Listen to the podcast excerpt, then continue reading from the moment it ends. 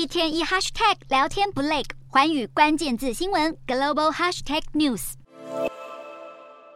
在众人的掌声之下，发动政变的加蓬军方领袖恩古马穿着一身红色军装，向在场的官员们敬礼。而后，宪法法院法官正式宣布恩古马成为加蓬的临时总统。恩古马在就职演说中表示，选举是将权力交还给人民的垫脚石，但对于选举的时间表，他则没有明确交代。恩古马也提到，他将寻求加蓬所有核心团体。参与草拟一份新宪法，并且将这份草案借由公投获得人民允许采用。此外，他也会指示未来政府研究如何特赦思想犯，以及让所有流亡海外者更容易返国。与此同时，在总统府外也有大批加蓬民众聚集，向这位临时总统表达支持，并为国家的转捩点大举庆祝。事实上，遭到罢黜的加蓬前总统彭哥的父亲，从一九六七年起就一直统治加。加蓬，直到二零零九年他过世后，又由彭哥继续延续这个家族的统治王朝。而彭哥长期执政，国家贪腐盛行，